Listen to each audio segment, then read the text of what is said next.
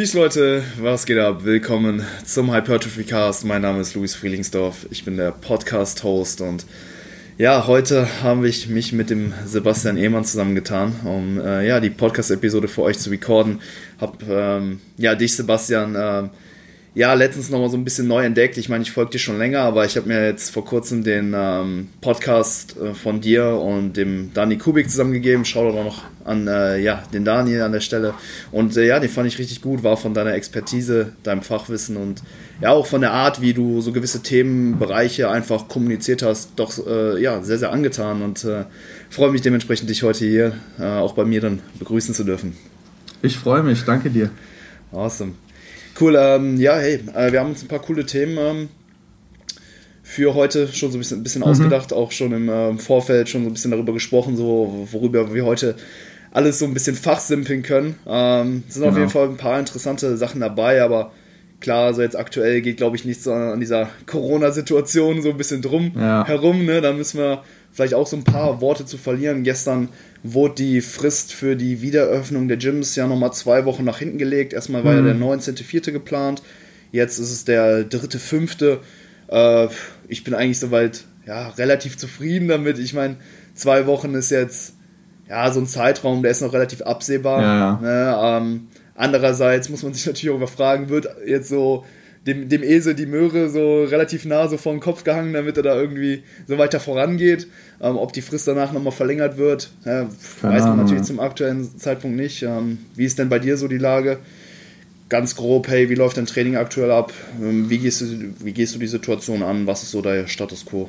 Ist eigentlich ganz witzig, weil gestern hatte ich, glaube ich, einer der beschissensten Einheiten seit, weiß ich nicht, ein paar Monaten oder so. Aber das hing weniger an den Umständen, sondern eher an der Tatsache, dass ich mich aktuell mit meinem Training auch ordentlich zerlegen kann und einfach bei mir gestern komplett zappenduster war so. Mhm. Ähm, also ich meine, ich habe das Privileg, durch auch ein paar Kollegen und so die Möglichkeit zu haben, bei denen auch in einem Home Gym trainieren zu können. Ähm, wir haben auch gutes Equipment, auch Competition Equipment und so. Von dem her, das ist natürlich nice für mich und meine Powerlifting-Ziele so. Mhm. Auch wenn ich jetzt nicht optimal programmen kann. Ja? Also ich mache jeden Mainlift einmal die Woche so. Ich merke schon, dass es für mich und wie ich es gern hätte, wirklich nicht optimal ist und dass auch wie mein Körper darauf reagiert, nicht ganz so nice ist. Aber solange ich das irgendwo auch halten kann, alles und so, bin ich eigentlich echt happy. Ähm, und ja, wie gesagt, ich habe zweimal die Woche ähm, ein Training auf dem Balkon bei mir. Mhm. Und ähm, das, also ich, ich habe es auch schon im anderen Podcast gesagt, ich glaube, man gibt dem Ganzen ein bisschen zu wenig Credit, weil ich merke jetzt in der vierten Woche, dass ich echt voll im Arsch bin. Also ich mhm. habe mich da echt gut zerlegt mit. Und ähm, habe auch natürlich ein bisschen was an Kurzhantel da, kann die auch einigermaßen schwer beladen und so. Also ich, ich kann da schon mit übungstechnisch, wenn ich da ein bisschen kreativ bin, ordentlich was machen. Mhm. Ähm, aber ja, ich würde mal so sagen, ähm, jetzt, wenn ich mich auch so ein bisschen auf Schwachstellen konzentriere, vielleicht nicht gerade meinen Unterkörper nehmen, um den zu verbessern oder mhm. so. Ähm, also bei mir ist es ja Schulter, Arme und sowas, kann ich da schon eigentlich einen ganz normalen Zyklus gerade absolvieren. So. Also von dem her, ähm, ich habe da vielleicht mehr Glück wie, wie, wie andere Leute so. Ja, ich glaube, das ist eine ganz coole Möglichkeit, um jetzt so, ja, vielleicht auch so ein bisschen die oberen Extremitäten so ein bisschen zu hypertrophieren. Zum Beispiel eben die Arme, ne? Ich sag mal, wenn man eine 20 Kilo Kurzhantel zu Hause hat, hey, dann kannst du, denke ich, ähm, ja, sowohl Trizeps als auch Bizeps sehr, sehr Kannst dich voll zerlegen, trainieren. Ja. ja. auf jeden Fall. Und auch die Side Delts oder Weird Delts kann man doch sehr, sehr gut alleine damit schon ähm, treffen. Deswegen, ja, ähm, sehe ich es genauso wie du halt vielmehr so als Möglichkeit, jetzt an gewissen Partien vielleicht zu arbeiten, vielleicht gewisse Partien halt auch einfach nur auf Maintenance, ähm, ja, potenziell zu trainieren. Ja. Ähm, ich weiß jetzt nicht, wie das bei dir ist, aber ähm, klar, du bist natürlich auch irgendwo, mh, hm, ja, äh, Powerlifter und dementsprechend auch auf deine Kraftleistung äh, irgendwo right, fokussiert. Ja. Ich sag mal auch im normalen Kontext trainierst du doch relativ schwer, also auch im niedrigen Wiederholungsbereich, mhm. irgendwo so zwischen 1 und 5 Wiederholungen bei den Mainlifts, so wie ich das jetzt zumindest mhm. observiert habe. Ähm, ja, wie machst du das jetzt? Jetzt wird ja wahrscheinlich durch das irgendwo begrenzte Gewicht oder auch durch die fehlenden Trainingsmöglichkeiten dafür, ja, dieser Wiederholungsbereich vielleicht so ein bisschen wegfallen und ähm, ja, ich glaube halt für die Kraftleistung ist so ein bisschen diese äh, neuronale Effizienz ein ziemlich wichtiger Punkt, natürlich mhm. neben dem Muskelquerschnitt und ja, wir werden wahrscheinlich jetzt irgendwo neuronal ein bisschen ineffizienter, wenn wir halt eben nicht in diesem kraftspezifischen Wiederholungsbereich mhm. irgendwo trainieren können. Ist das jetzt für dich auch eine Möglichkeit, wo du sagst, da, dass, dass du dein Training jetzt vielleicht wieder mehr, also noch spezifischer für Hypertrophie-Training dann äh, auslegst, sodass mhm. du dann anschließend mit mehr Muskelmasse dann auch wieder diese neuronale Effizienz aufbauen kannst und dann vielleicht über dein vorheriges Kraftniveau dann so ein bisschen hinauskommst? Also es ist ganz lustig, weil ich jetzt natürlich mit diesen drei Tagen, wo ich bei meinen Kollegen bin, also ich kann da schon schwer trainieren. Ähm, mhm, okay. Also ich, der eine hat über 290 Kilo zu Hause, also bei ihm beuge ich und bench ich, das ist gar kein Thema. Und heben, beim anderen haben wir über 300 Kilo, also das geht auch. Das Interessante bei mir wiederum ist eigentlich, dass ich jetzt über die letzten Jahre schon gemerkt habe, dass ich ein ordentliches Maß an Trainingsvolumen auch brauche und das auch nicht zu schwer sein sollte, damit ich auch ähm, guten Kraftprogress mache. Also bei mir ist es zum Beispiel so, wenn ich auch pieke auf einen Wettkampf oder so, wenn ich zu viel schweres Zeug mache, ähm, auch extrem hohe RPI, hohe Intensitäten, ähm, das ist für mich und mein, für meine Kraft das absolute No-Go. Also mir bricht dann wirklich die Kraft weg. Ich muss echt gucken, dass ich das also nicht zu viel intensives Gedöns mache. Ähm, was wiederum jetzt interessant, also das Interessante ist jetzt, dadurch, dass ich nur einmal pro Woche die Mainlifts machen kann, mache ich sie natürlich schwer, weil ich halt, wie du selber sagst, also die, die neuronalen Geschichten behalten will und äh, ich auch zusehen möchte, dass ich nicht zu weak wieder rauskomme und die Bewegungsmuster verliere und so. Mir fehlt aber diese zweite Higher Volume Session in der Woche und das merke ich daran, dass bei mir halt alles sich extrem mühselig anfühlt. Also das ist dann teilweise so, dass die High Intensity Einheiten mich voll zerlegen, ähm, aber irgendwie nicht alles so richtig ins Rollen kommt. Also in gewisser Weise habe ich das Privileg, zwar schwer trainieren zu können, aber es ist für mich halt relativ suboptimal, weil ich merke, dass ich eigentlich auch eine zweite Einheit bräuchte, wo ich so ein bisschen Lower Intensity, Higher Volume Stuff halt mache. Ähm, da bin ich anders wie die meisten. Was heißt wie die meisten, aber es gibt auch genug Athleten, die ich habe, so solange die halt schwer trainieren können oder so, geht es auch weiter vorwärts im Sinne von, von Kraftprogress. Mhm. Ähm, das ist bei mir ähm, nicht so. Also das ist auch jedes Mal, wenn ich die Erfahrung gemacht habe, ging es nach hinten los. Und wie gesagt, ich hatte gestern eine echt beschissene Session. Also das habe ich lange nicht mehr erlebt. Ich habe 190 gezogen. 190 ist normalerweise mein, weiß ich nicht, fünftletzter Warm-up oder so oder viertletzter Warm-up. Und die haben echt fast geklebt, gell. Also die sind, die sind, ähm, weiß ich nicht, ein Single at 7 habe ich die hochgezogen und das ist halt für mich ein Kraftverlust von fast 100 Kilo gewesen oder so innerhalb von einer Woche. Ja. Und das ist total atypisch. Sowas habe ich immer gerade in solchen Situationen, wo ich vielleicht High Intensity trainieren kann, aber nicht wirklich Volume ballern kann und so. Von dem her, ja, ich ich bin auch noch so ein bisschen am Rumtrack, also herumfinden, so wie ich es am besten mache, ne? Oder ob ich jetzt vielleicht die einzelnen Sessions so gestalte, dass ich, weiß ich nicht, einen moderat schweren Single habe und doch jetzt dann das Volumen ein bisschen erhöhe und die, die Backoff-Sets ein bisschen leichter mache oder so, ob das vielleicht ein kleinen Tick besser funktioniert.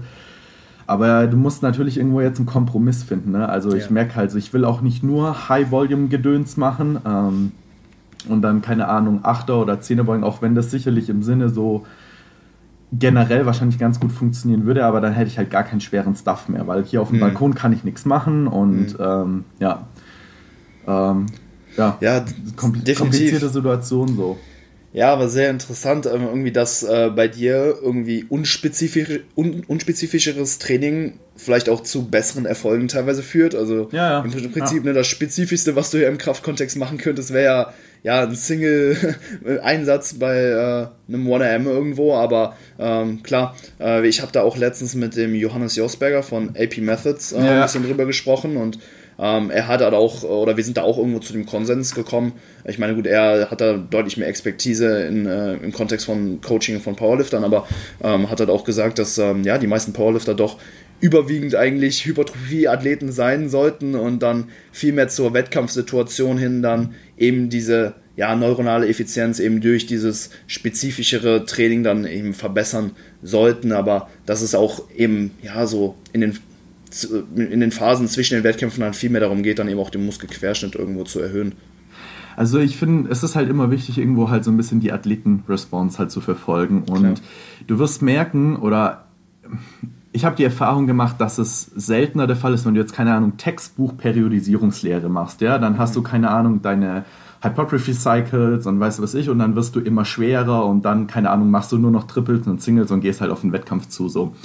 Und für den einen oder anderen mag das sicherlich gut funktionieren, vielleicht auch für, also ich will jetzt gar nicht sagen, dass das selten ist. Es gibt definitiv Leute, für die das gut funktioniert, aber du wirst auch merken, dass manche so ein bisschen so, eine, so, ein, so ein Vorzugsmuster an, an Trainingsstress haben, das für die immer gut funktioniert. Also beispielsweise mit Pascal habe ich jetzt eine, eine Weile zusammengearbeitet und bei ihm war es zum Beispiel so, dass ähm, er hat viel auch submaximales Volumen davor auch gefahren. Ähm, und als wir angefangen haben, den Trainingsstress, ich sag mal, man könnte immer sagen, ne, es ist der vergleichbare Trainingsstress, aber als wir, als die Satzzahl ein bisschen reduziert haben und die Sätze alle so ein bisschen higher RPI wurden, sei es auch, ähm, weiß ich nicht, niedrige Intensitäten in Form von ähm, 8 oder 10er Rap-Bereich oder halt auch höhere Intensitäten, Triple oder Single, aber auf jeden Fall weniger Sätze und higher RPI das hat für ihn deutlich besser funktioniert und so trainiert er ja auch mittlerweile immer noch weiter. Also er hat teilweise nicht große, extrem hohe Satzvolumen, aber die Sätze sind halt alle entsprechend intensiv von der RPI so.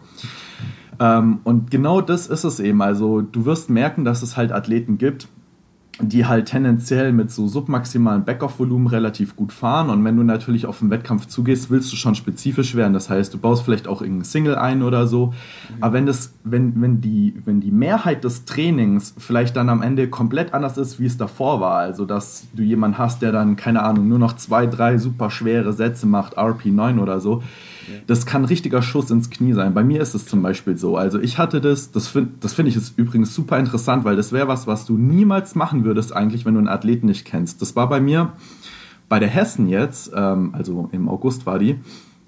Und da haben wir was ausprobiert, wo wir im Endeffekt dann, ich glaube, ich hatte drei schwere ähm, Hebesätze am, am Competition-Tag, ja, also wo ich Competition heb ich glaube, erst einen schweren Single und dann zwei schwere Triple hinterher. Beide so 8, 9, also schon, schon echt heftig.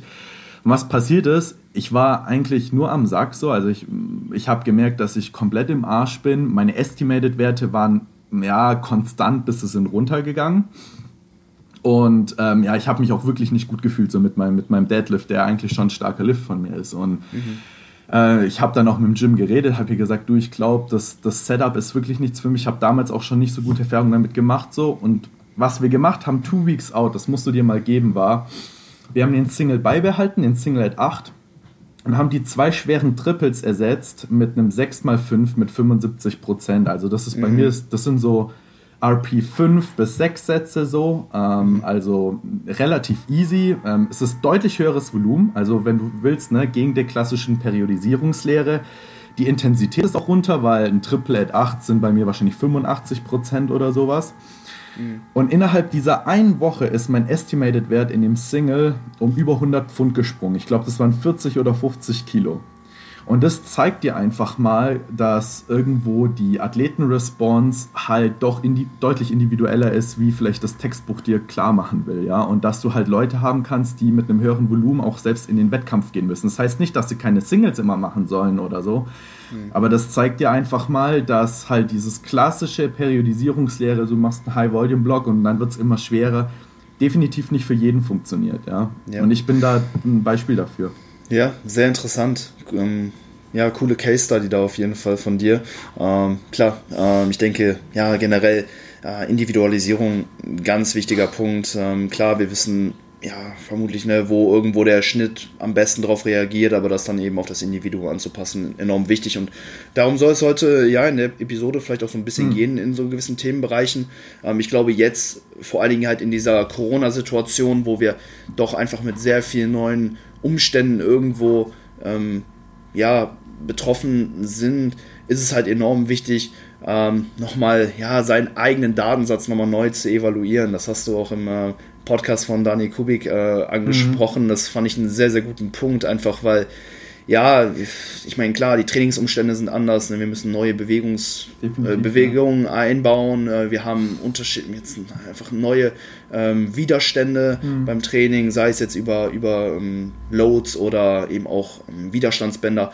Und auch die äußeren Faktoren sind unterschiedlich. Ne? Viele arbeiten nicht mehr, chillen mhm. jetzt mehr zu Hause, regenerieren potenziell vielleicht ein bisschen besser. Und ja. das sind einfach ja extrem viele ähm, neue Variablen, die jetzt so ein bisschen ins Spiel kommen. Und da muss man sich vielleicht einfach nochmal so ein bisschen von ja, seinem Datensatz, den man halt damals so im normalen Gym-Setting ähm, evaluiert hat, jetzt nochmal so ein bisschen ablösen und vielleicht nochmal so ein bisschen, ja, neu diesen gesamten Trainingsstress und alles drumherum halt nochmal so ein bisschen, ja, evaluieren halt. Und Voll, ja. ja ähm, dementsprechend wäre meine Frage jetzt an dich so, was sind, ähm, ja, vielleicht so ganz gute Indikatoren, die wir jetzt nach vier Wochen Training von zu Hause jetzt irgendwo heranziehen können, um ja, Stimulus und Ermüdung jetzt so ein bisschen einzugrenzen. Ich denke, da gibt es ja jetzt vielleicht nach vier Wochen schon so ein paar Dinge, wo man vielleicht drauf gucken kann, welche uns jetzt vielleicht suggerieren, in welche Richtung es einfach gerade geht. Ja, also ich denke, es ändert sich in der Hinsicht gar nicht mal so viel wie sonst auch, wenn du im normalen Gym-Setting bist. Ähm, ich denke mal, für die meisten Leute wird sich ändern, dass sie keinen Zugang zu wirklich schweren Gewichten haben, ja. Mhm. Und ähm, wenn ich jetzt zum Beispiel so auch an, weiß ich nicht, eine schwere Kniebeuge oder sowas denke und wenn du da wirklich High-Intensity-Sätze raushaust, weil du vielleicht auch irgendwie Powerbuilder, Powerlifter oder sonst irgendwas bist, wirst du merken, wahrscheinlich solche Sachen wie so gerade so Gelenksproblematiken oder so lösen sich auf. Also das ist sowas, was ich sogar ganz nice finde, weil jetzt, wo ich nur noch einmal die Woche bench, ich so merke, oh, mein Ellenbogen findet es auf einmal geiler, weißt du so. ähm, also solche Sachen sind vielleicht, je nachdem, welchen Zugang man jetzt zu Gewichten hat, ein bisschen weniger angebracht.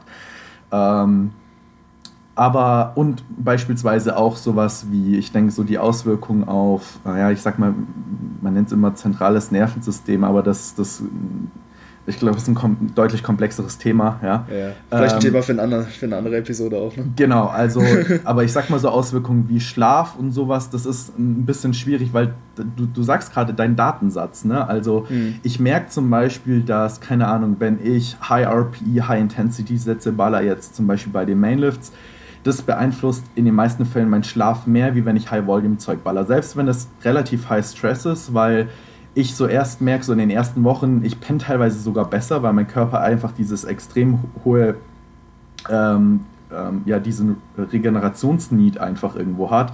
Und mhm. erst wirklich am Ende vom Block, wenn ich es richtig weit treibe in einem High-Volume-Block, dann merke ich, dass bei mir der Schlaf, sage ich mal, runtergeht, ja. Und da wird man merken, dass wahrscheinlich jetzt, je nachdem, was für Equipment man hat, also auch Bänder und bla, ähm, dass wahrscheinlich die Regenerationsindikatoren sich so ein bisschen verschieben werden. Also wenn du halt viel High-Rap-Zeug und sowas machst, A, wirst du erstmal halt Muskelkarte haben, des Geustes, wenn du gerade wenn du sowas wie BFR machst oder so, ja, also BFR ist echt übel. Also ähm, da, da ja, kannst, also ich konnte letztens irgendwie sechs, fünf oder sechs Tage nicht richtig laufen, ne, weil ich mich äh, mit BFR auch rausgeschossen habe.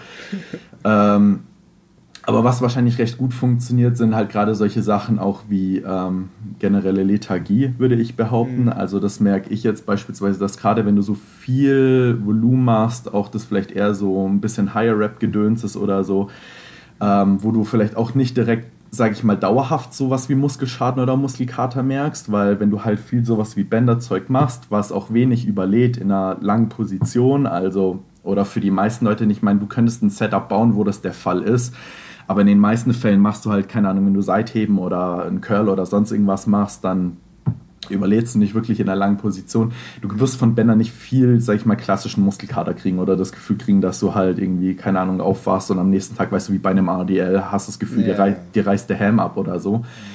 Aber nichtsdestotrotz, ich denke, so was wie so klassische ähm, Lethargie wirst du wahrscheinlich merken. Ähm, oder auch ähm, wenn du halt die Möglichkeit hast, vielleicht gerade auch Zugang zu ein paar schweren Gewichten zu haben, ist so Performance trotzdem immer noch ein Indikator. Ne?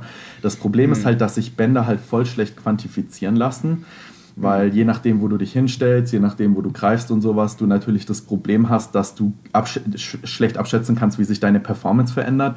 Ja. Was, nicht was nicht unmittelbar schlecht ist im Sinne vom richtigen Trainingsstress, mhm. weil ähm, du nicht unbedingt immer genau sage ich mal, jetzt aufschreiben musst, welche Zahl du gerade bewegst, um den richtigen Trainingsstress zu hitten. Aber was halt schwierig ist im Sinne vom Programmdesign, ähm, ja, wie du da halt vorgehen musst. Ja. Ähm, ja, hast du, hast du was, was du sagen? Ja, also ich denke, ja, dass man sowohl jetzt eben diese subjektiven äh, Ermüdungs- und Stimulusmarker natürlich heranziehen kann, so wie ist Voll, der Pumpe ja. eventuell im Training. Ich denke, das ist soweit immer auch ein guter Indikator, dass äh, halt im Zielmuskel auch natürlich auch irgendwo was ankommt. Ähm, Soreness ist jetzt vielleicht nicht immer der beste Indikator, vor allen Dingen, wenn halt ja. enorm viele Variablen geändert werden. Dann ist der Körper natürlich auch irgendwo wieder deutlich empfänglicher irgendwo für einen, äh, ja, für einen Muskelkater. Ich glaube, das haben alle jetzt soweit erfahren, nachdem sie dann irgendwie Bulgarian Split Squats äh, anstatt einer Back Squat oder so mhm. eingebaut haben, dass der Muskelkater dann in, in den Glutes doch, doch sehr, sehr hoch ist.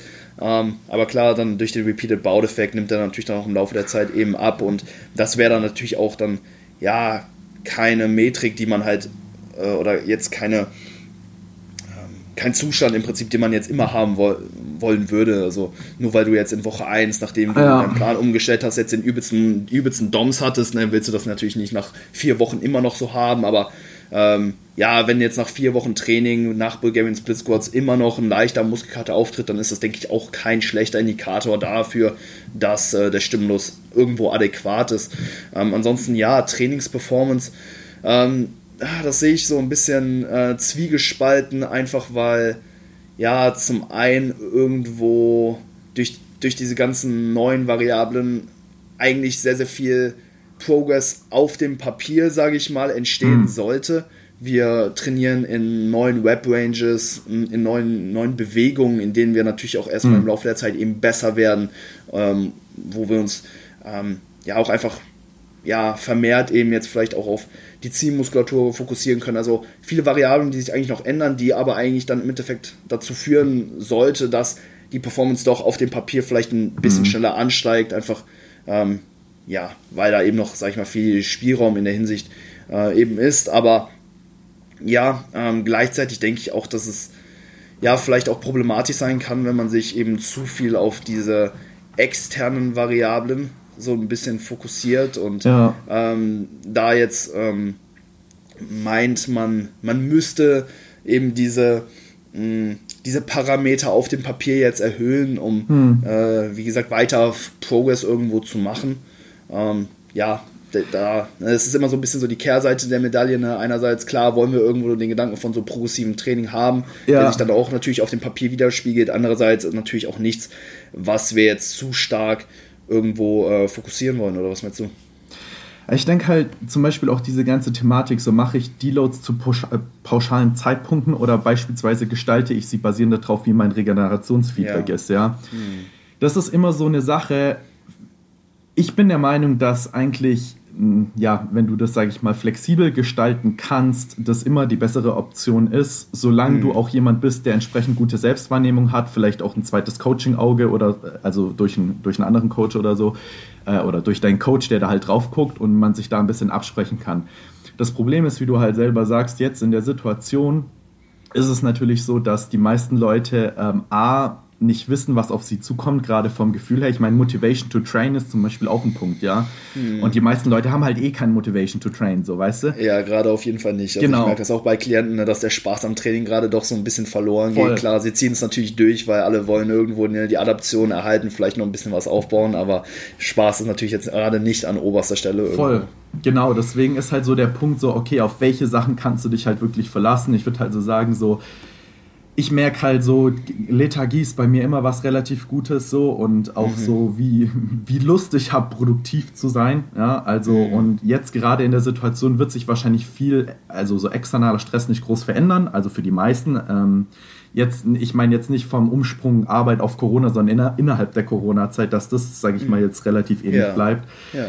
So, das heißt, das ist vielleicht ein ganz guter Marker so. Ähm, aber wenn man auch vielleicht das Gefühl hat, dass man da selber nicht so genug, so gut weiß, wie man damit umgehen soll, würde ich halt sagen, dann am Ende vielleicht lieber dann doch mit pauschalen Deloads agieren. Ja? Dass du halt mhm. so sagst, irgendwo, okay, ich weiß erfahrungsgemäß im Gym war es immer da und da und dann setzt du dir da halt irgendwo, sage ich mal, auch irgendwo Deload rein. Ich denke, das ist auch jetzt wirklich kein großer Fehler und ich meine, selbst wenn die am Ende irgendwo 5 oder 5 Prozent oder so auf der Strecke bleiben oder so, ähm, mhm kannst es auch deutlich schlimmer treffen. Vor allem, weil halt viele Leute, glaube ich, gerade immer diese Vorsichtsnahmen heranziehen und dann halt sagen, so, keine Ahnung, ähm, ich glaube, Bändertraining ist nicht so effektiv, deswegen mache ich halt die doppelte Anzahl der Sätze so. Mhm. Ähm, und dann bist voll im Arsch, hast noch weniger Bock, weißt du so, das ist dann ja. so ein bisschen so ein Kreislauf so.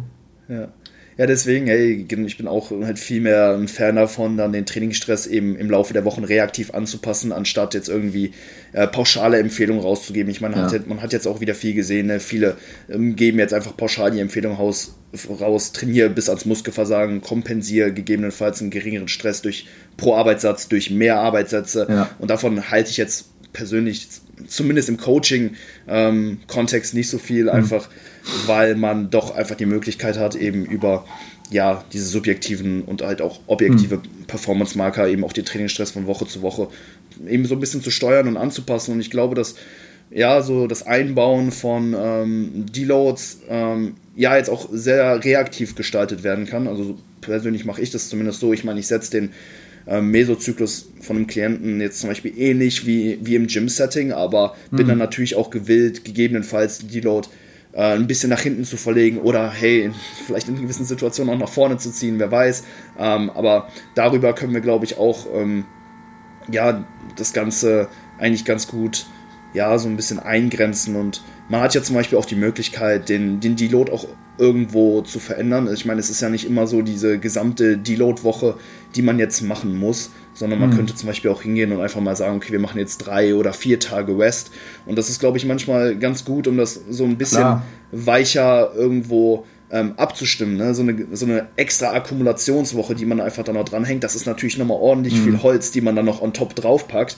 Und wenn man halt jetzt jemanden hat, wo man ja vielleicht ein bisschen vorsichtiger da in der Hinsicht sein muss, dann kann man vielleicht auch mal hingehen und sagen, okay, wir, wir nehmen den Deload jetzt ein bisschen konservativer, machen ihn dafür aber ein bisschen kürzer und starten dann den Zyklus einfach früher erneut. Und ich glaube, das ja, ist auch, sind auch ganz gute Möglichkeiten, um jetzt in der Situation vorzugehen. Voll, also ich habe zwei Sachen noch im Kopf. Was du auch noch gesagt hast zum Thema Performance war, ich meine, Performance ist dann ein guter Marker, wenn du halt die Möglichkeit vielleicht auch hast, eine Übung zu machen, die du sonst auch machen könntest im Gym, mm. weißt du so, und einfach ja, ja. so ein bisschen eine konstante Variable beibehältst. Ich gebe dir voll damit recht, wenn sich natürlich alles verändert, dann wird es ein bisschen schwierig, weil du halt in vielen Dingen halt ohnehin so ja auch wieder vorankommen wirst oder wie gesagt, Männer lassen sich schlecht tracken und sonst irgendwas, dass das alles ein bisschen schwer wird. Ähm, Im Boah, jetzt ist mir gerade der zweite Punkt rausgeflogen. Ja, aber jetzt nochmal um auf die Performance zu sprechen zu kommen. Ähm, ähm, ja, klar, rückblickend gibt uns diese jetzt ne, eben keine Informationen mehr. Wir können halt eben äh, die Performance vom letzten Mesozyklus im Gym jetzt eben nicht mit den neuen Umständen vergleichen. Aber ja, für, für die kommende Zeit ist es, glaube ich, trotzdem etwas sehr, sehr Wertvolles, diese einfach mhm. weiterhin zu tracken, um sich halt zu einem gewissen Grad doch irgendwo so an diesen ähm, Trainingsparametern irgendwo entlang zu hangeln. Ich glaube auch einfach, weil die Bedingungen gerade so ausgelegt sind, dass die Sätze einfach extrem ekelhaft teilweise werden, ist es, glaube ich, ganz gut, immer diese objektiven Zahlen immer im Kopf zu haben. Hey, letzte Woche habe ich bei den Bulgarian Split Squats 18 Wiederholungen gemacht. Hm. So, heute gehe ich nicht unter 18 Wiederholungen, sage ich mal jetzt hier ja. raus, so ein bisschen. Ich glaube, das kann auch vielen helfen, vor allen Dingen, wenn halt die Desire to Train halt eben so ein bisschen absinkt. Ich glaube, da ähm, finden viele auch so ein bisschen Erfüllung einfach über, ja, über, über diese Trainingsparameter. Klar sollte man das auch wieder nicht übertreiben, dass man halt zu fokussiert irgendwo auf die Zahlen ja. sind, aber ich glaube, sie geben einem so ein bisschen so ein Purpose und auch so eine innere Erfüllung, wenn man sie dann zum Beispiel schafft zu übertreffen. Und ja, deswegen würde ich auch weiterhin irgendwo die Performance tracken, ähm, auch wenn klar sie jetzt eben keine Vergleichbarkeit für die Vergangenheit, sage ich mal, bieten. Aber ich ich muss auch sagen, ähm, jetzt in der Situation wie jetzt ist es halt auch so, dass so Thema persönliche Vorlieben halt deutlich wichtiger werden. Also es ist ohnehin wichtig, aber ich glaube, wenn jemand halt grundlegend, sage ich mal, schon jeden Tag eigentlich keinen Bock so wirklich auf sein Training hat, ja, dann spielt sowas eine relativ große Rolle. Und auch wie du halt ähm, selber gesagt hast, ne, also vielleicht mal keinen normalen Deload machen, sondern du gibst den Leuten einfach vier Tage off und gehst dann irgendwie in den nächsten Zyklus oder so ich denke jetzt, wenn jemand halt sagt, so, boah, ich hätte mal Bock, weiß ich nicht, über drei Tage eine LAN-Party mit jemandem zu ballern, so, weißt du, so, so, da machst du, ja. Oder auch beispielsweise, ich habe hab auch den Effekt, dass ich sage, so zum Beispiel, wenn du jetzt Curls machst oder so, ja, und jemand meint, ähm, oder fragt mich so, hier, ähm, wie wäre es, wenn ich jeden, jedes Mal die Curl-Übung wechsle, dann sage ich so, Digga, das ist mir wirklich Bums, mhm. ja, weil. Mhm wenn du halt wenigstens, sag ich mal, wenn du ein Programming etablierst, wo du sagst, das scheint mir sinnvoll zu sein, das ist irgendwie gut, ähm, er merkt auch, dass es gut reingeht oder so, mhm. wenn er dann anfängt, die Übung regelmäßig zu wechseln, dann hast du ein deutlich, du, du hast deutlich größere Probleme, so weißt du. Mhm. Und ähm, ich denke, dass da auch so ein bisschen im Sinne der persönlichen Vorlieben zu handeln gerade gerade eine sehr große Thematik ist. Und eigentlich auch, und das finde ich ist immer was, was man so ein bisschen missversteht, optimieren schließt Psychologie nicht aus. Also mhm. das ist immer so, ich optimiere im Sinne von Programmvariablen, aber du musst auch optimieren im Sinne von der, Pers von der Psychologie der einzelnen Person. Und wenn ich halt jemanden habe, der dann irgendwie, irgendwie mehr Bock aufs Training hat und so, dann kann es halt sein, dass ich sage, okay, wenn ich mir halt diesen Trade-off anschaue und dann sagst so, okay, was ist mir wichtiger? Ich habe jemanden, der jedes Mal den Hammercurl macht oder vielleicht auch ein bisschen durchwechselt, aber dafür hat er Bock auf sein Training, dann will ich definitiv die zweite Option so. Ähm, mhm. Allein schon, weil er wahrscheinlich auch mit ein bisschen mehr Energie in sein Training geht und halt da einfach mehr, ein bisschen mehr Gas gibt. So. Ja. ja. Hey, sehr, sehr guter Punkt, auf jeden Fall. Also ich glaube eben, dass die Psyche auch aktuell ja sehr, sehr ein sehr zentraler Punkt ist und ich auch irgendwo ja doch sehr darauf bedacht bin, auch eben mit dieser ähm, Komponente irgendwo zu haushalten. Denn man bezieht sich halt oft eben immer nur auf diese physiologischen Marker, so bin ich per Definition regeneriert, wie ist mein, ist hm. mein Schlaf noch gut, aber wie es einem letztendlich mit diesem ganzen ähm, Approach und so weiter geht, ist, glaube ich, auch ja einfach sehr, sehr entscheidend. Und da ja, versuche ich gerade eben ja das gesamte Training auch irgendwo dahingehend auszulegen, dass wir diese Phase halt auch eben mit möglichst wenig psychischer Ermüdung irgendwo überstehen können, so dass man dann auch mhm. anschließend, wenn die Bedingungen wieder, ja, vielleicht einfach wieder ein bisschen optimaler sind, auch wieder, auch wieder Gas geben kann. Hey, wenn man natürlich jetzt aus dieser Phase rauskommt und man hat sich halt mit den Split Squats so abgeschossen und man hat jetzt so eine Abneigung generell dem Training gegenüber, ich glaube, mhm. das ist auch diesen gesamten Prozess einfach nicht potenziert ähm, und dass man da auch irgendwo so ein bisschen, ja, die langfristige Komponente im Auge behalten muss. Klar, oftmals ne, müssen wir halt einfach Dinge tun, die wir in der jeweiligen Situation eigentlich nicht tun wollen. Ich meine, wir sind irgendwie alle ja. irgendwo, irgendwo schon crazy Individuals, die halt ähm, ja einfach bereit sind, gewisse Maßnahmen mhm. für einen ganz kleinen Outcome irgendwo ähm, zu machen, aber ja, da muss man natürlich, das muss sich auch irgendwo so ein bisschen die Waage halten und ja, besonders jetzt in, in dieser Zeit, ganz klar.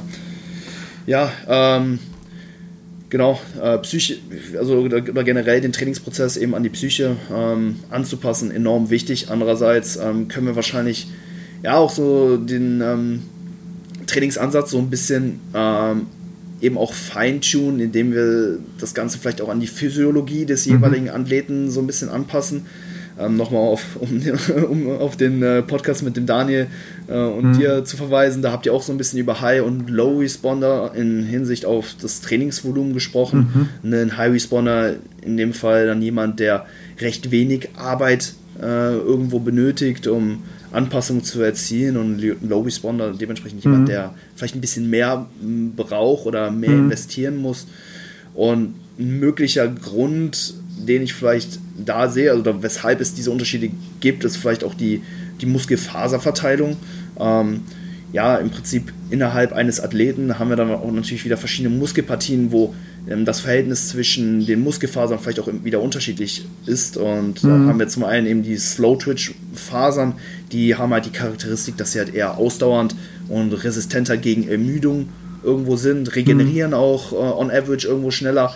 Dann äh, wiederum die Fast-Twitch-Fasern, die können halt stärkere Kontraktionen eben durchführen, mhm. ermüden schneller und regenerieren aber dafür auch äh, langsamer, haben aber auch insgesamt ein höheres Wachstumspotenzial. Und ich denke, dann gibt es zwischen Slow- und Fast-Twitch-Fasern auch wieder so Intermediate-Fasern. Ja. Ich denke, die können wir aber hierbei erstmal so, so weit ähm, rauslassen. Und ähm, ja, man muss sich natürlich dann noch ja, klar werden, so wie und wann die jeweiligen Fasertypen irgendwo rekrutiert werden. Und da gibt es mhm. ja das Henneman Size Principle, ist genau, im Prinzip ja. ein Vorgang im Körper, bei dem ja, so Informationen irgendwie ans, also vom Hören an die jeweiligen Muskelfaserenden irgendwie gelangen und mhm. äh, erstmal die kleinen motorischen Einheiten, also die Slow-Twitch-Fasern, eben bei diesen geringen Kraftanforderungen erstmal rekrutiert werden und danach kommen dann halt die, die großen und stärkeren motorischen Einheiten von äh, den Fast-Twitch-Fasertyp und die werden halt eben erst bei maximalen mhm. Einsätzen gefordert und ähm, da wäre meine Frage jetzt, wie relevant ist ja, diese faserspezifische Hypertrophie, also zumindest meiner Observation nach,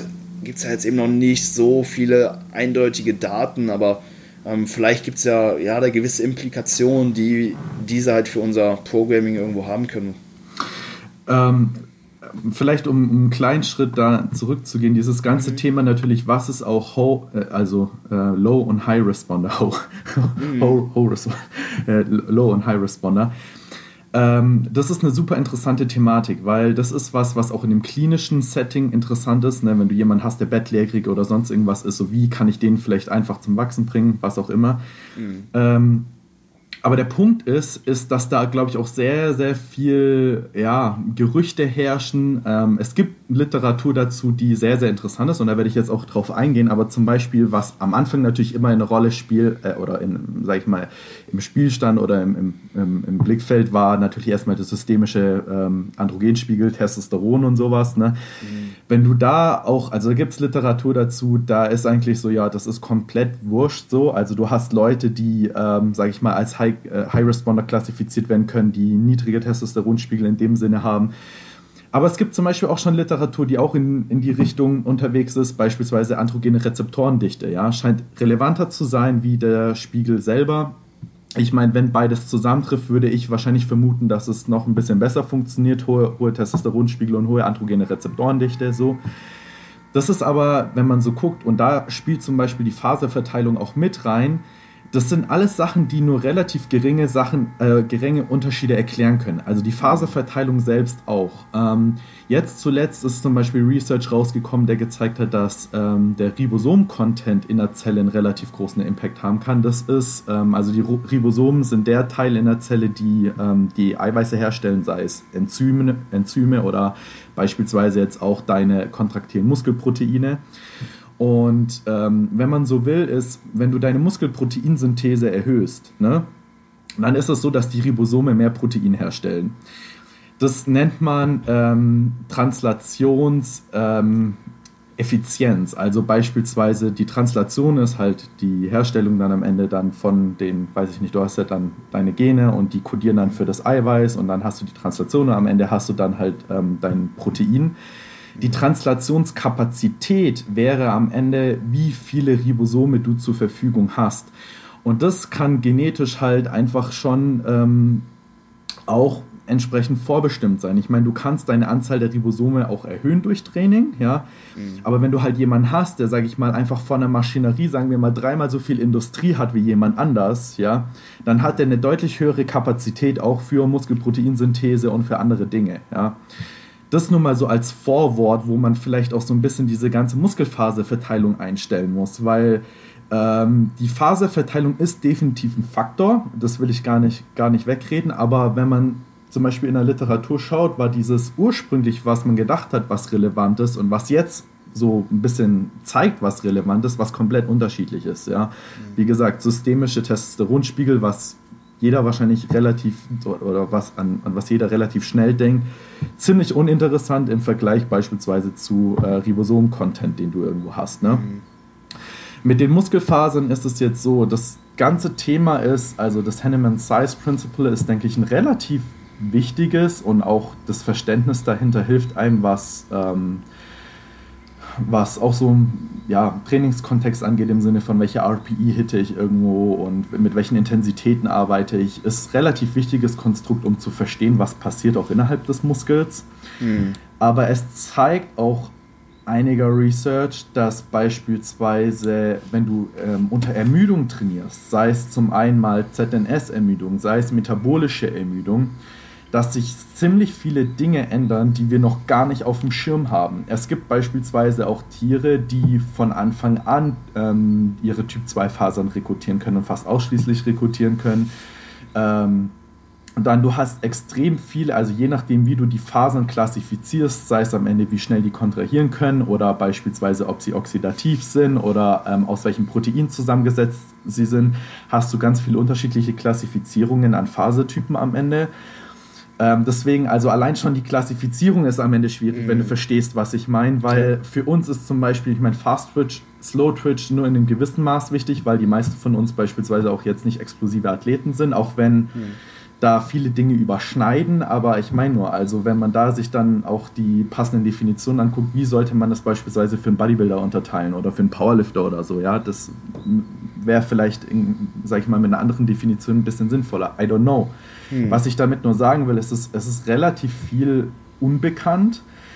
Und ähm, worüber ja viel diskutiert wird, ist halt solche Sachen, ja, wie sind jetzt, welchen Impact haben Rap-Ranges beispielsweise halt auf die Faserverteilung? Und ich meine, was du ja siehst, ist, dass in den meisten Fällen, wenn die Leute Krafttraining aufnehmen, dass sie ähm, ein, ähm, ein Shift haben von den ganz schnellen Fasern zu, äh, zu Typ 2a, also zu den etwas langsamen schnell, also etwas langsamen Fasern das scheint irgendwo so der Fasertyp zu sein, der so ein bisschen Ausdauer hat, ein bisschen oxidativ wirksam ist, aber gleichzeitig halt auch den, ähm, sage ich mal, Herausforderungen vom Krafttraining gewachsen ist.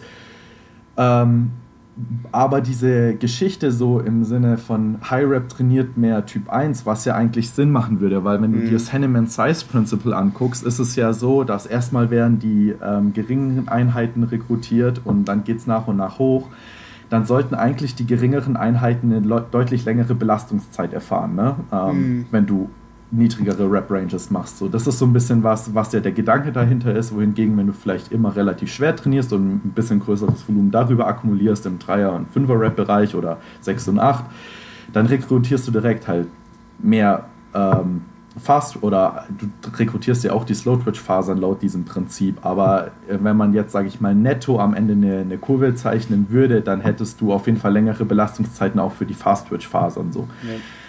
Was aber die Literatur ja auch irgendwo so zeigt, ist, dass das Ganze so ein bisschen sketchy ist. Ja? Also irgendwie, äh, wenn du High-Rap trainierst und zum Versagen, siehst du nicht wirklich einen Unterschied, wie wenn es dann irgendwie zum Versagen mit viel Low-Rap ist und so. Dann gab es ja auch BFR-Literatur, die beispielsweise gezeigt hat, dass du irgendwie selektiv doch Typ 1 trainieren kannst, aber da gab es halt auch Limitationen da drin. Was ich am Ende so ein bisschen glaube, ist, dass man hier halt zwei Probleme hat. Du hast zum einen, zum einen das Problem, das ist die Statistik und das ist einfach, dass in den meisten Fällen halt diese Studien underpowered sind. Das heißt, um Unterschiede zu erkennen, brauchst du eine relativ große Probandenzahl. Und äh, naja, du willst halt einfach nicht, oder in den meisten Fällen kriegst du das nicht hin, dass du bei 80 Leuten halt Biopsien durchführst. A, weil es sauteuer ist und B, weil ähm, ja, die meisten Leute das auch irgendwo nicht rekrutiert bekommen. Das heißt, und das ist was, was man einfach mal im Kopf behalten muss, damit ich Unterschiede detektiere bei geringeren Probandenzahlen, brauche ich relativ große Veränderungen. Ja? Mhm. Ähm, das heißt, die, ähm, die äh, Signifikanz, die du ja irgendwo haben willst, du brauchst größere Effektgrößen und das heißt im Endeffekt, dass die Unterschiede größer sein müssen. Mhm. Ähm, das Problem ist jetzt, was ich vermute, ist, dass es wahrscheinlich schon irgendwo eine Relevanz hat oder wenn du viel High Rep trainierst, dann hast du vielleicht auch einen leichten Shift zu Slow Twitch oder sonst irgendwas das Problem ist, dass du ähm, das halt in den meisten Fällen wahrscheinlich statistisch nicht signifikant kriegst, was aber auch indirekt heißt, dass in der Praxis wahrscheinlich relativ irrelevant ist, weil mhm. wenn du halt relativ starke Shifts hättest, die du dann auch, sage ich mal, mit wenigen Probanden sehen würdest, dann könntest du am Ende halt auch irgendwo sagen, okay, hier passiert was, was vielleicht auch irgendwo, weiß ich nicht, relevant ist, sei es zum einen der Shift oder beispielsweise, dass halt die Typ 1 Faser mehr hypertrophieren oder sonst irgendwas, das sind, sind ja zwei unterschiedliche Sachen. Ähm, aber so, ich sag mal, so sketchy, wie das so ein bisschen ist, dass du zum mhm. einen was in die eine Richtung und in die andere Richtung hast, ist so, dass ich eigentlich sage, so eigentlich sehe ich da nicht eine große Praxisrelevanz da dahinter. Mhm. Es ist vielmehr wahrscheinlich eher so, dass man halt andere Gründe halt ja, finden könnte, wieso es halt Sinn macht, in einem, in, einer, in einem großen Rap-Bereich irgendwo so zu trainieren. Ja. Obwohl ich sagen muss, dass die Phaseverteilung definitiv vielleicht schon einen Impact hat. Weniger der Tatsache entsprechend, welche Rap-Range trainiere ich, sondern viel, vielleicht viel eher der Tatsache entsprechend, wie viel Trainingsstress vertrage ich.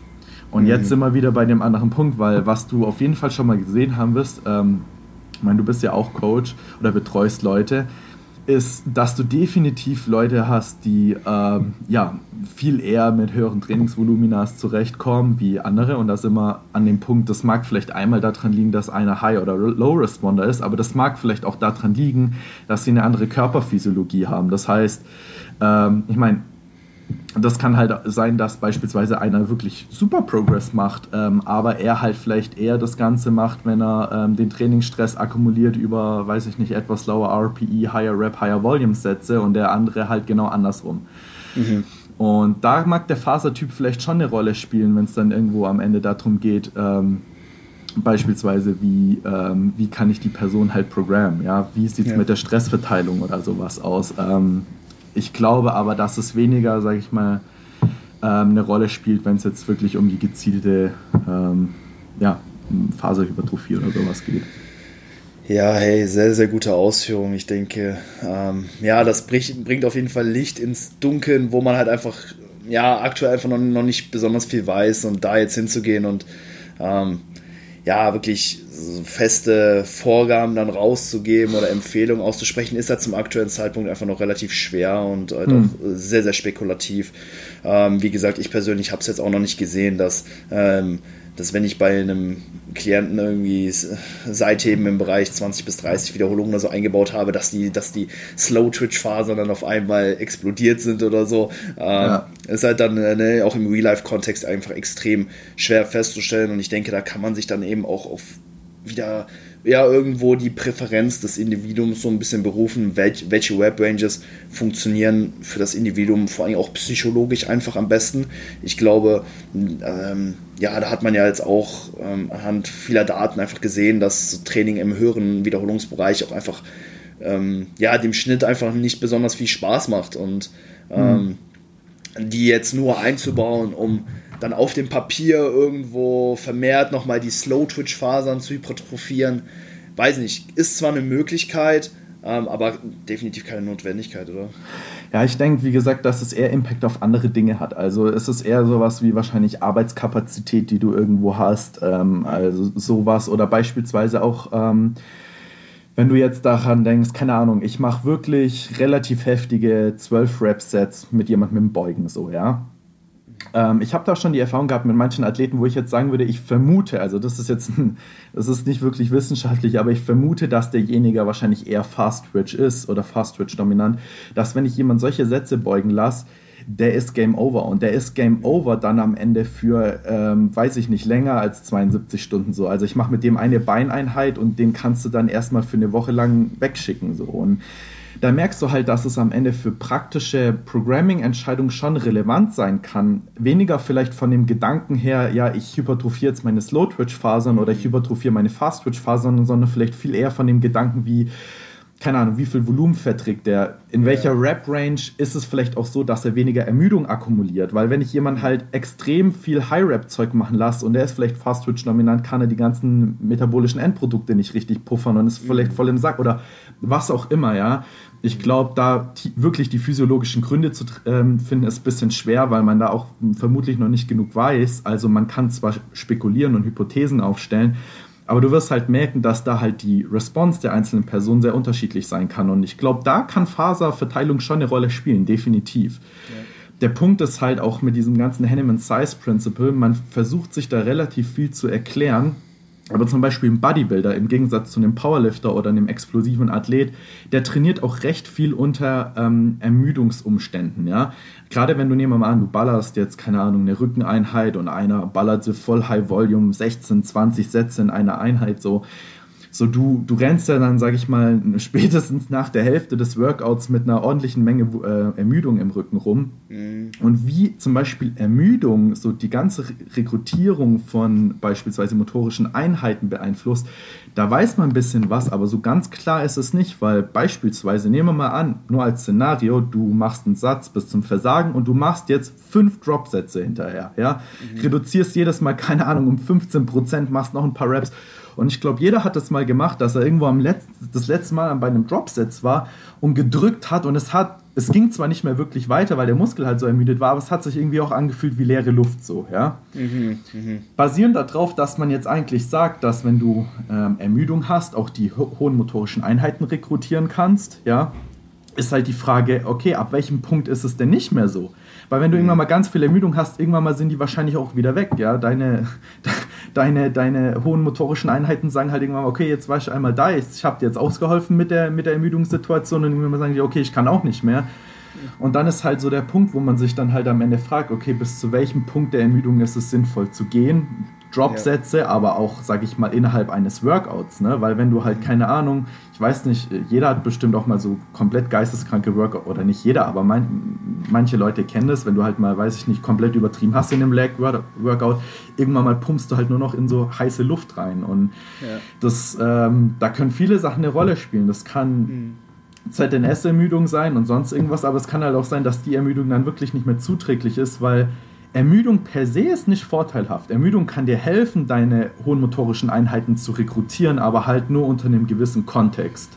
Mhm. Und das ist halt ein relativ wichtiges Thema, weil man da, glaube ich, ähm, ja, einfach ein bisschen vorsichtig auch sein muss mit diesem Henneman Size Principle. Das erklärt einem einige Dinge, aber gerade im Bodybuilding-Setting erklärt das einem halt nicht alles. Ähm, ja. ja.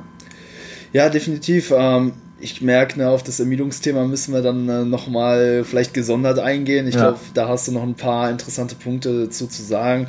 Ähm, ich glaube, dass ähm, ja, Ermüdung vielleicht auch gerade in gewissen Situationen ein ganz cooles Tool sein kann, mit dem Voll, wir, ja. von dem wir definitiv profitieren können. Ne? Wenn wir Guck zum Beispiel BFR merken, an, weißt ja, du? BFR zum einen oder halt eben auch einfach bei Sätzen in hohen Wiederholungsbereichen, da können wir, denke ich, massiv eben von der lokalen Ermüdung profitieren. Dann, wenn wir, sage ich mal, den ersten Satz Bulgarian Split Squats eben noch bei 30 Wiederholungen ableisten, dann kann es halt da eben äh, ja, viel eher passieren, dass halt eben nicht der lokale, die lokalen Muskelfasern zum limitierenden Faktor werden, sondern vielmehr das kardiovaskuläre System oder eben auch die Psyche.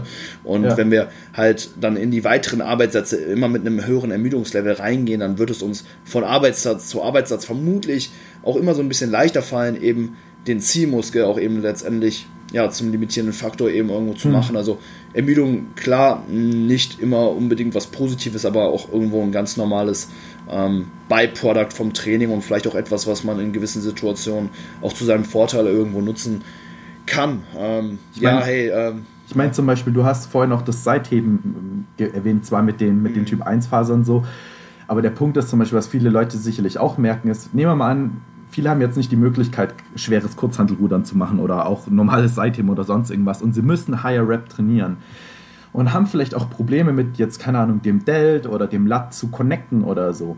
Und dann wirst du oft mal merken, dass ein Großteil der Problematik deshalb besteht, dass halt, keine Ahnung, das Gewicht A erstmal am Anfang ein bisschen zu schwer ist und dann halt auf Muskeln geschiftet wird, die halt so im Laufe der Zeit vielleicht ein bisschen besser gewachsen sind und einfach dann den Job leichter erledigen so. Mhm.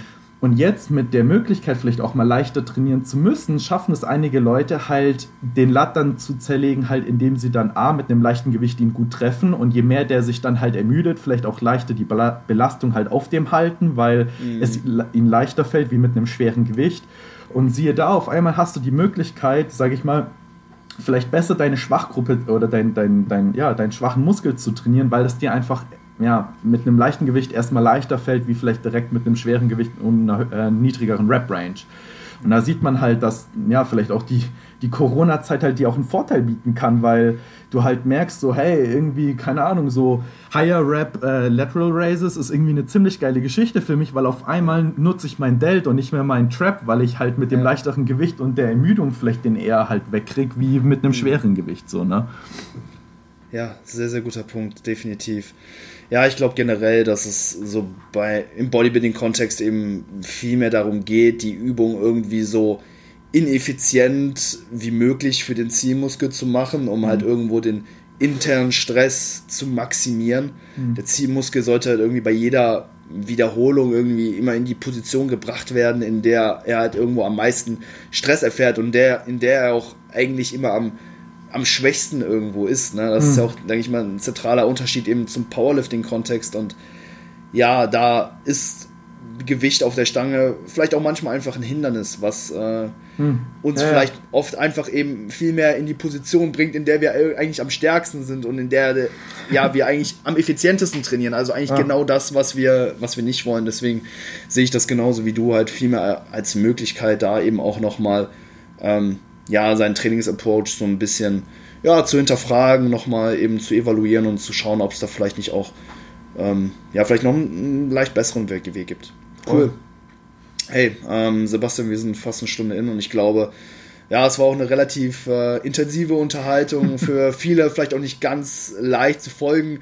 Von daher würde ich das Ganze auch äh, jetzt hier so ein bisschen äh, ja, abbrechen. Wir hatten natürlich noch, ja, vielleicht vor, so ein bisschen auf, äh, auf, auf die Exertion Load etc. noch so hm. einzugehen. Hm. Ich denke mal, das können wir uns dann vielleicht für ein anderes Mal aufsparen, wenn äh, du nochmal Bock hast, auf den Podcast Voll. zu kommen. Ähm, wie gesagt, Leute, wenn ihr ähm, ja, mehr Episoden mit dem Sebastian sehen wollt, dann lasst es mich wissen, ähm, teilt das Ganze ja gerne in, eu in eurer Insta-Story, lasst ein Like oder sowas da, damit, damit ich natürlich auch weiß, dass die äh, Episode Anklang gefunden hat und dann werde ich äh, mich bemühen, den äh, Sebastian auf jeden Fall häufiger äh, ja, hier auf den Podcast zu holen. Ähm, Sebastian, war mir auf jeden Fall eine Ehre, heute mit dir hier quatschen zu dürfen. Ähm, ich würde dir natürlich am Ende noch die Möglichkeit geben, deinen Stuff zu pluggen, also wo können die Leute dich finden und ähm, ja. Also ich glaube am besten halt unter Instagram dominate äh, unterstrich science unterstrich passion.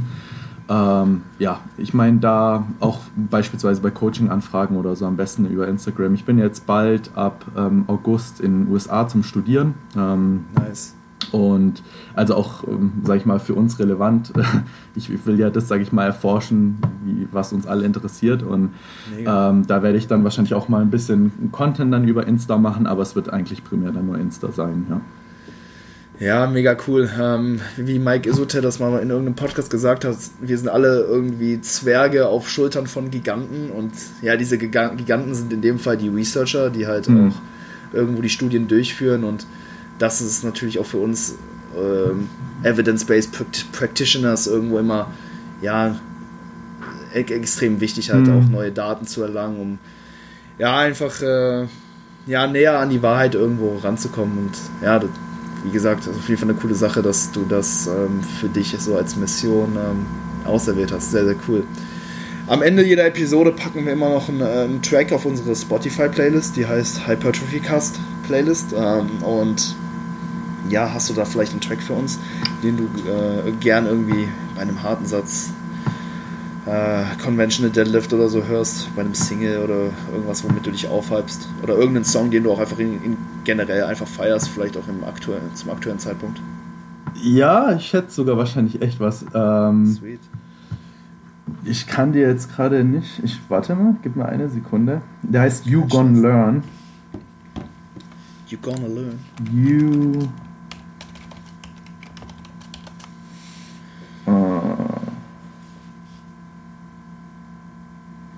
Tja. Ich muss den dir suchen, aber dann kann ich dir den rüberhauen. Ja, perfekt. You're gonna learn. Um, von Chapter Boys. You gonna learn. Chapter Boys. Okay, nice. Ich nehme äh, heute mal wieder so einen äh, War-Style, Hardstyle-Track, äh, seit langem mal wieder. Äh, von Rebellion.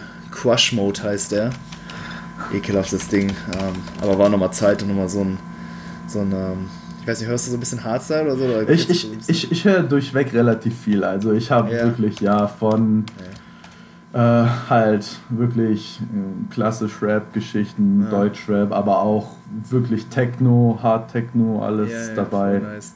Obwohl ich sagen muss, dass ich natürlich nie voll tief in jeder Szene dann drin Aha. bin.